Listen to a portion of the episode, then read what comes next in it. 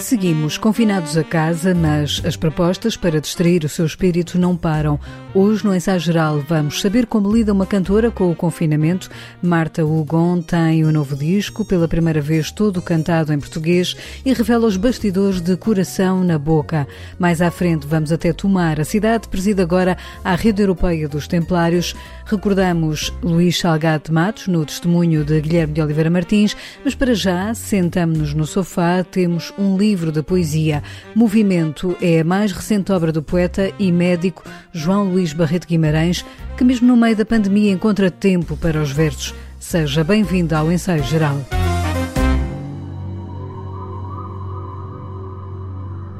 Escreve o poeta num verso do livro que hoje abrimos que Saio à rua e reconheço o mundo desarrumado. Este ato de sair é agora condicionado pelo confinamento, mas o movimento de abrir um livro não nos é vedado. Por isso, começamos o ensaio geral de hoje, justamente por folhear o novo livro de poesia de João Luís Barreto Guimarães, Movimento, editado pela Quetzal, pelo editor Francisco José Viegas. É um livro que teve um título quase profético, diz-nos o poeta. Como se imagina, não, não poderia adivinhar que vinha aí um confinamento tão rigoroso quando entreguei o original ao, ao Francisco. Não deixa de ter eh, graça o lado profético que por vezes a poesia consegue captar ao plasmar um bocado o ar do tempo e neste caso, aquilo que para mim foi uma afirmação positiva do movimento como metáfora da vida e de diversos aspectos da vida, acaba por poder proporcionar neste contexto uma leitura inversa pela falta que o movimento nos faz e pela castração, quase que posso dizer assim, que esta pandemia tem provocado nas nossas vidas. Em movimento, cada capítulo marca os dias da semana. Em cada verso há gestos do cotidiano, da beleza da arte, do passar do tempo, das amizades, da observação dos dias demorados em que a poética acontece. Tem muito a ver com o meu, com o meu próprio processo de escrita e eu vou recolhendo imagens e vou uh, registando versos por um período muito prolongado de tempo, que por vezes uh, chega a ser um ano e meio, e há, há um momento a partir do qual uh, reúno o conjunto de versos e mais concretamente o conjunto de poemas que tenho e tento descobrir o que une todo aquele conjunto de líricas. E é nessa altura que surge hum, o título para o livro. E, e neste caso, um, um, pouco também na sequência das minhas obras anteriores, eh, nomeadamente Nómada, é, é onde, onde eu celebrava o nomadismo do pensamento, uh, segui um passo à frente na, nessa linha e, e resolvi escrever sobre, hum, no fundo, esta ideia de cotidiano que tem vindo a acompanhar todo, todos os meus livros e, neste caso, uma celebração mais óbvia da vida, da felicidade de estar vivo, do ato de estar vivo. Por vezes, se não muitas, a oficina de escrita de João Luís Barreto Guimarães acontece em cafés. É lá que se senta de caderno e caneta na mão. Agora, o confinamento tirou-lhe este laboratório de escrita onde vê a vida acontecer. Tem sido muito triste porque, efetivamente, os cafés são um epicentro do mundo para mim é um local de recolha de versos, é um, é um local de inspiração, quer através do, do, olhar, quer através da audição. O ruído em si nunca me fez muita. nunca me, nunca me perturbou particularmente. Eu, eu gosto muito de escrever no, no meio do ruído e, e, por maioria de razão, no meio dos cafés. E faz, faz falta, faz falta aquele ritual, eh, faz, faz falta a droga em si, a droga café em si, mas faz falta aquele estar, aquele, a oficina de estar parado a ver o mundo a passar e ter tempo para esse ócio que é escrever o, o, que, o que os olhos captam e o que os ouvidos escutam. Além de poeta, João Luís Barreto Guimarães é também médico cirurgião no Centro Hospitalar de Vila Nova de Gaia, Espinho. Com a pandemia, perguntamos se há espaço para que a poesia aconteça. Eu encontro sempre espaço para a poesia, quanto mais não seja ler. Espantosamente, no meio deste caos todo, que é realmente um caos, e as nossas vidas no hospital foram completamente alteradas, consigo encontrar eh, tempo para outros projetos também. Neste momento terminei agora a tradução do, do último livro de poesia de uma autora eh, canadiana muito importante, e também uma antologia de poemas escolhidos de uma poetisa portuguesa de quem eu gosto muito. Quanto à minha própria escrita, eu vou sempre escrevendo versos e vou sempre escrevendo poemas, mas sem a, sem a preocupação de, de terminar os poemas. Vou deixando que as coisas aconteçam, até porque de livro para livro o meu próprio grau de exigência torna-se torna maior há muitas situações em que eu não fico satisfeito com o que escrevo quando leio no dia seguinte ou quando leio uma semana depois. E, portanto, o que eu prevejo é que o tempo de, de escrita de novos poemas vá progressivamente eh, alargando. Primeiro porque tenho menos tempo eh, devido à pandemia e depois porque o meu grau de exigência relativamente à minha, à minha própria poesia também aumenta.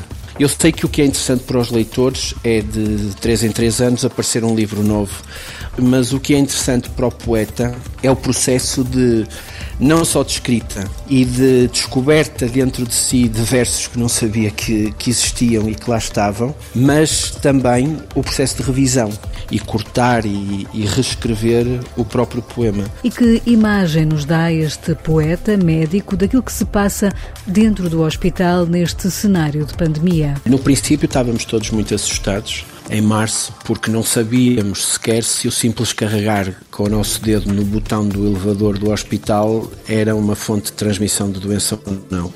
Não sabíamos se o facto de respirarmos o mesmo ar que o colega do lado tinha expelido na cantina ou no corredor ou numa sala, numa enfermaria, era ou não era motivo para apanharmos a doença. Depois, à medida que fomos conhecendo melhor a doença, fomos uh, ganhando um pouco mais de confiança, fomos redistribuídos por tarefas. Uh, houve ali uma fase muito crítica entre abril e julho, em que a cada semana duplicamos, pontualmente triplicamos, mas tivemos que duplicar eh, as nossas tarefas porque tivemos que libertar colegas nossos mais novos para tratar Covid mesmo. E à medida que foram saindo mais, mais artigos sobre as doenças e à medida que fomos eh, conhecendo uh, melhor esta, esta nova realidade, fomos ganhando um pouco mais de confiança e agora recentemente estamos um pouco mais tranquilos porque a maior parte de nós já foi vacinada.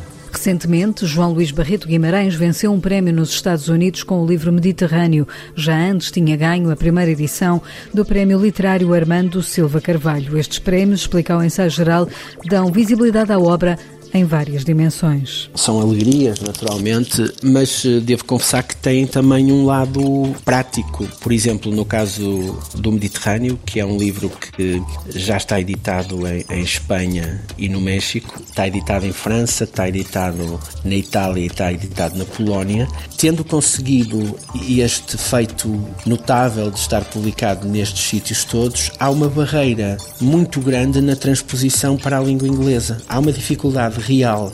Este prémio nos Estados Unidos traz precisamente essa possibilidade porque parte do prémio é precisamente a sua edição. E depois, por outro lado, cá em Portugal, este tipo de prémios literários eh, chamam um pouco a atenção do universo de leitores, que não é muito grande, e num país que atravessa as dificuldades económicas que nós atravessamos e em que os livros, apesar de tudo, para certas pessoas representam um sacrifício económico, a possibilidade de um prémio literário poder influenciar a, a, a escolha que um leitor faz de adquirir este livro é uma realidade e isso é muito importante para as editoras que investem na poesia e efetivamente este tipo de prémios chama a atenção e tem objetivamente uma repercussão no número de vendas e para o autor é bom na possibilidade que dá de publicar o livro seguinte. E quem nos fala esta noite de João Luís Barreto Guimarães é Guilherme de Oliveira Martins, o colaborador semanal do Centro Nacional de Cultura no Ensaio Geral. João Luís Barreto Guimarães foi distinguido pelo Prémio da Criatividade das Nações Unidas em 1992 e pelo Prémio Nacional de Poesia António Ramos Rosa em 2017. Recentemente, nos Estados Unidos ganhou o Willow Ram Poetry Book com o livro Mediterrâneo, traduzido por eh, Calvin Olson para uma editora de Filadélfia. O movimento foi o seu sexto livro, agora publicado na Quetzal. O poeta divide o seu tempo entre a medicina, Lessa da Palmeira e Venade, no Alto Minho, perto de Caminha. O seu movimento é constituído por poesia da observação e da memória, o grande e o pequeno, o lento e o rápido, a relação tensa e um combate cotidiano de uma vida eterna. Escreveu O tempo avança por sílabas, Nómada, Você está aqui, e lemos hoje um poema, De Luz Última, publicado na Cotovia. De à regra. Sentar-me e ver os outros passar é o meu exercício favorito. Entretém, não esgota, é gratuito. Neste meu jogo do não, são os outros que passam, é aos outros que reservo a tarefa de passar. Lavo daí os pés. Escrevo de dentro da vida. Pode até parecer que assim não chego a lugar algum, mas também quem é que quer ir ao sítio dos outros? Está a chegar a 22 edição das correntes descritas em formato Covid-19, online, como é bem de ver. E invocamos Luís Sepúlveda, naturalmente. Faz-nos falta. Foi a pandemia que nos roubou. O seu espírito vai estar na Povo de Verzim, como o velho pirata Valdemar Portuguesinho de Gema, morto nas Molucas, herói que Sepúlveda estava a preparar para um livro que nós tínhamos encontrado na lâmpada de Aladino. E invoco a terminar a memória de um velho amigo, o Luís Filipe Salgado de Matos, que tantas vezes encontrei aqui na Renascença, na nossa prova dos quatro de boa memória não o esquecemos. A memória de um programa que fez história na Renascença.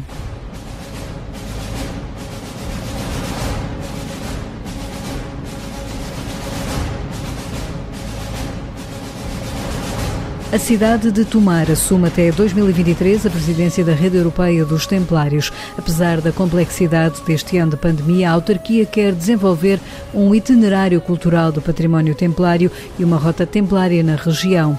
Criada em 1120 em França, a Ordem do Templo, conhecida pelos seus cavaleiros templários, foi extinta em 1311 pelo Papa Clemente V, mas em Portugal, o rei Dom Dinis resolveu transformá-la na Ordem de Cristo, que veio a ser instalada na antiga sede templária, o Castelo de Tomar, onde está o famoso Convento de Cristo. Tomar é, por isso, um território privilegiado para acolher a presidência da Federação Europeia da Rota dos Templários. A autarca Anabela Freitas explicou ao ensaio geral o projeto que vão desenvolver e que passa pelo crivo de um comitê científico. O que é que nos propomos fazer e, precisamente, a matéria dos templários é uma matéria que é, é, é transversal a toda a sociedade e que vai desde o mais esotérico até ao, ao mais puro e ao mais académico. Aquilo que pretendemos fazer é a criação desta rota tem que assentar no conhecimento científico e académico. Por isso, foi criado um comitê científico internacional e aquilo que são os vestígios, aquilo que são prova histórica da presença templária nos vários territórios terá de ser sempre validada pelo Comitê Científico. Eh, os próprios comitês científicos já colocaram três níveis de vestígios, por exemplo, o Convento de Cristo, o Castelo Templário, está no primeiro nível, porque está perfeitamente conservado e visitável quando pudermos visitar, é óbvio, não é? Enquanto os monumentos são encerrados, não se deixa de trabalhar noutras frentes para promover o legado templar e a autarquia aposta também na componente de ligação às escolas e parcerias internacionais. O que é que nós pretendemos agora no futuro? Eh, para já, alargar, em termos internacionais, eh, a rede e alargar este, este projeto a outros países, portanto, estão em negociação e que estão praticamente encerradas a entrada de Chipre, Grécia e também a Templar Church em Londres. Mas aquilo que nós pretendemos agora também, para além da criação do itinerário, nós queremos ir mais além, queremos ter aqui também uma dimensão educativa e ligar esta questão dos templários dentro daquilo que é um projeto educativo que abrangerá os vários territórios, sejam nacionais, sejam internacionais, eh, ligando também às questões que estão hoje na ordem do dia, nomeadamente as alterações climáticas, a descarbonização, a economia circular, o Green Deal. Por que não, e estamos a trabalhar nisso, por que não as escolas destes territórios anualmente lançarmos um tema para que trabalhem sobre esse tema. Tomar assume a presidência da Federação em conjunto com a cidade francesa de Aube, a região onde nasceu a Ordem dos Templários. Nos planos para os próximos anos estão a divulgação de um conjunto de publicações e várias conferências sobre os Templários, mas também um itinerário. No coração dessa rota está o Convento de Cristo, que Anabela Freitas gostava de ver gerido numa parceria entre a autarquia e a Direção-Geral do Património. Quando nós dizemos uma gestão partilhada, é tudo o que era a parte de comunicação, de abertura do, do monumento, conteúdos do monumento ser gerido pela Câmara, por exemplo. Não podemos ter um monumento com um determinado horário e os horários, por exemplo, dos museus, da sinagoga, dos núcleos de arte contemporânea da cidade terem um horário diferente o convento podia estar aberto mais horas e não está. Portanto, haver aqui uma gestão integrada daquilo que são os equipamentos e daquilo que são os monumentos da, da cidade. Aqui fica uma ideia, um passeio a tomar para quando voltarmos a estar desconfinados. Uma oportunidade para visitar este património que conta a história de Portugal.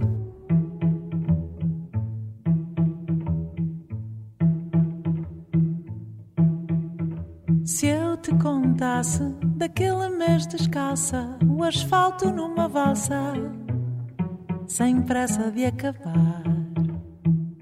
A voz é de Marta Hugon e este é um dos temas do seu último disco Coração na Boca, lançado no final do ano passado. Conhecemos a voz de Marta de projetos como Elas e o Jazz e da sua já longa carreira a solo. Agora, pela primeira vez, arriscou gravar um disco todo em português. Este quinto álbum de originais desta cantora, que começou a carreira artística aos 21 anos, com formação em jazz, mostra a sua paixão à música. A rodagem do álbum em palco acabou por ser atropelada pela pandemia pandemia e o confinamento, mas os temas estão aí disponíveis nas plataformas digitais. Marta Hugon revela ao ensaio geral os bastidores da criação deste disco. Foi um disco que me deu imenso prazer fazer. Foi um disco que levou o seu tempo. Eu não tive, não tive pressa para o fazer. Quis fazê-lo com muito cuidado, muito, muito amor e quis que fosse um disco de alguma forma muito revelador de uma fase que estava a atravessar, que era uma fase de transformação interior. Eu queria que a música refletisse um bocadinho isso. Acabei por escolher uma pessoa para produzir o disco comigo que fez, que é o Luís Figueiredo, pianista, arranjador, é um músico extraordinário que esteve comigo desde o dia zero, dia um, as primeiras coisas que eu escrevi,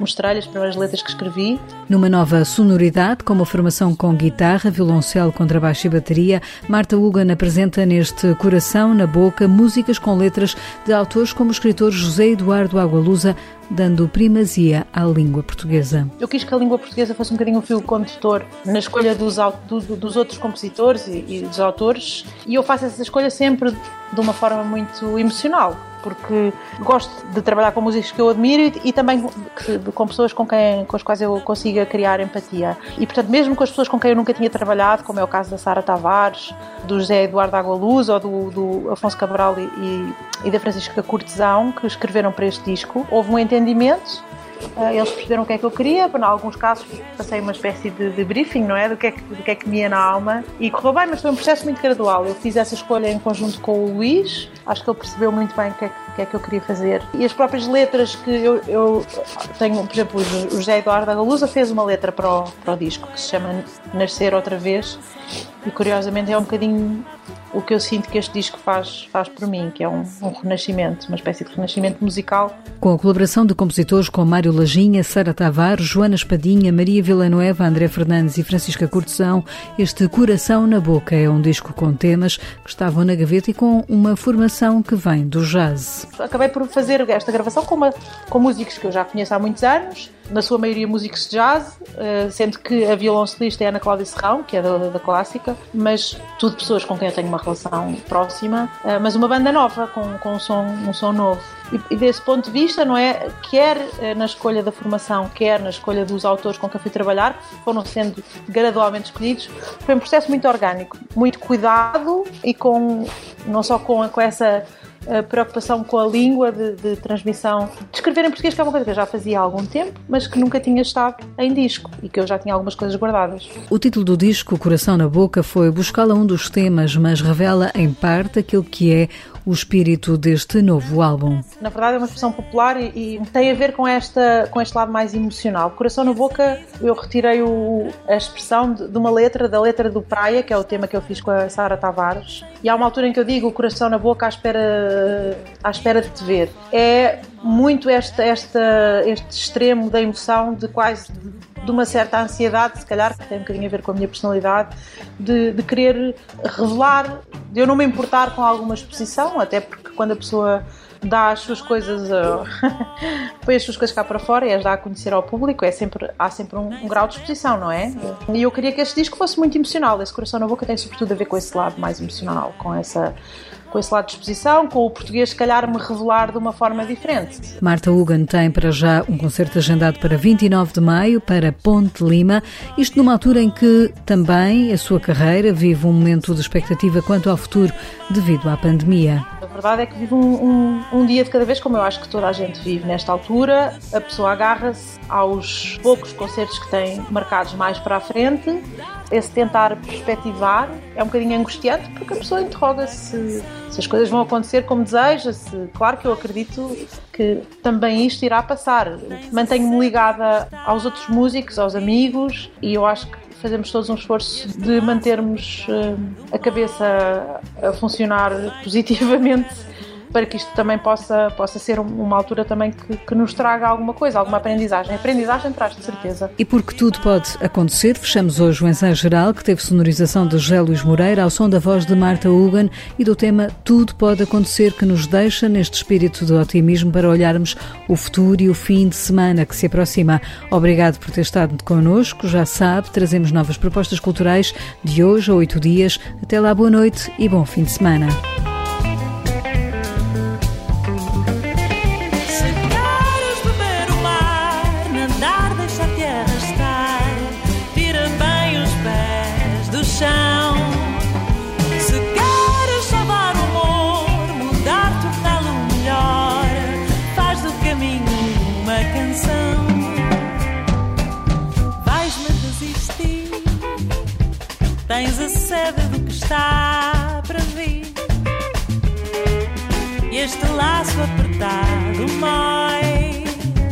mais do que água em pedra dura.